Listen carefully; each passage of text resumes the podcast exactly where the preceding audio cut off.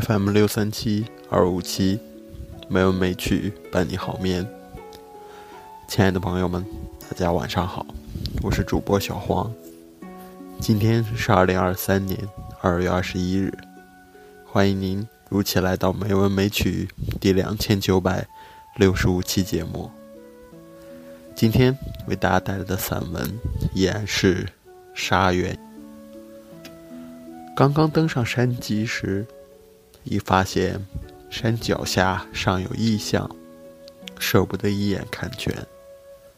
待房檐鸟瞰一过，此时才敢仔细端详。那分明是一湾清泉，横卧山底。动用哪一个早逝词汇，都会是对他的亵渎。只觉得他来的莽撞，来的怪异。安安静静的躲坐在本不该有他的地方，让人的眼睛看了很久还不大能适应。再年轻的旅行者也会像一位年迈慈父斥责自己深深钟爱的女儿一样，道一声：“你怎么跑到这里？”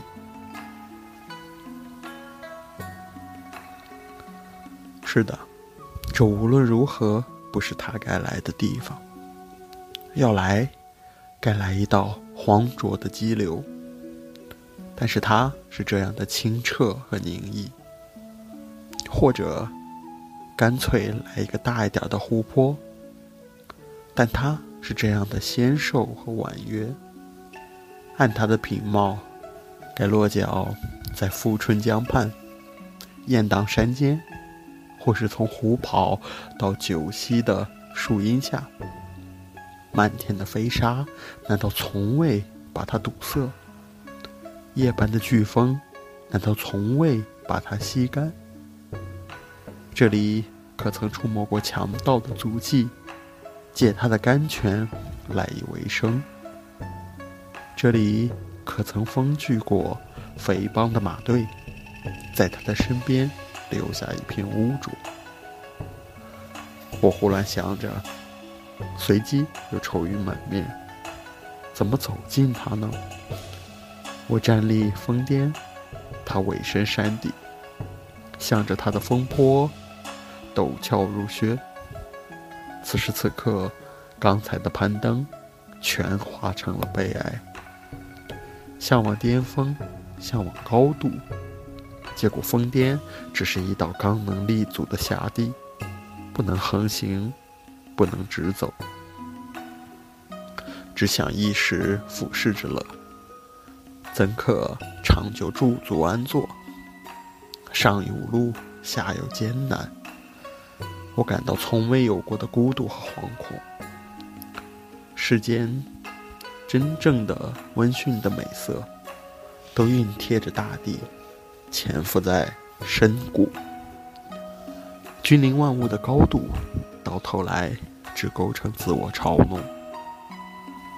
我已看出了他的积雪，于是积极的来试探下靴的陡坡。人生真是艰难，不上高峰发现不了他，上了高峰又不能与他近乎。看来。注定要不断的上坡下坡，上坡下坡。咬一咬牙，狠一狠心，总要出点事了。且把脖子缩紧，歪扭着脸上的肌肉，把脚伸下去，一脚再一脚，整个骨骼都已准备好了一次重重的摔打。然而，齐了。什么也没有发生，才两脚，已哧溜下去好几米，又站得十分稳当，不前摔也不后仰，一时变作了高加索山头上的普罗米修斯。再稍加力，如入慢镜头，跨步着舞蹈，只十来下就到了山底，实在是惊呆了。这么艰难地爬了几个时辰，下来只是几步，想想刚才身教时的悲壮决心，哑然失笑。康德所说的滑稽，正恰是这种情景。来不及多想康德了，急急向泉水奔去。一湾不算太小，长可三四百步。中间最宽处，相当于一条中等的河道。水面之下，飘动着丛丛水草，使水色绿得更浓。竟有三只旋身水鸭轻浮其上，带出两翼长长的波纹。真不知它们如何飞越万里关山，找到这儿。水边有树。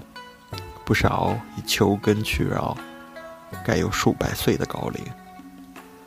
总之，一切清泉净池所应该有的，这儿都有了。至此，这湾泉水在我眼中又变成了独行侠，在荒漠的天地中，全靠一己之力，张罗出了一个可人的世界。树后有一漏屋。正迟疑，步出一位老尼，手持悬像佛珠，满脸皱纹，布得细密而宁静。他告诉我，这儿本来有寺，毁于二十年前。我不能想象他的生活来源，讷讷动问。他指了指屋后一路，淡淡说：“会有人送来。”我想问他的事情，自然很多。例如，为何孤身一人，长守此地？什么年岁出来这里？终于觉得，对于佛家，这种追问过于钝拙，掩口作罢。眼光又转向这脉净池，答案应该都在这里。茫茫沙漠，杳杳清水，于世无奇。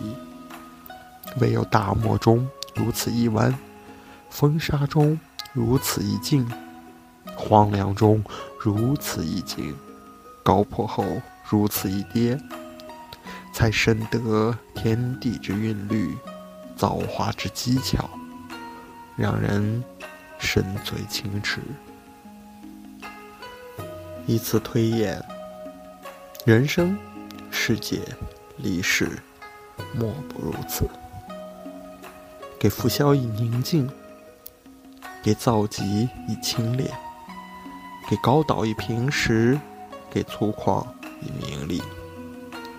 唯其这样，人生才见灵动，世界才显精致，历史才有风韵。然而。人们日常见惯了的，都是各色各样的单向的夸张，连自然之神也粗粗糙糙，懒得细加雕配，让世间大受其累。因此，老尼的孤守不无道理。当他在陋室里听够了一整夜惊心动魄的风沙呼啸，明晨即可借。明净的水色，把耳根洗净。当他看够了泉水的湛绿，抬头即可望灿然的沙壁。山名为鸣沙山，泉名为月牙泉，皆在敦煌县境内。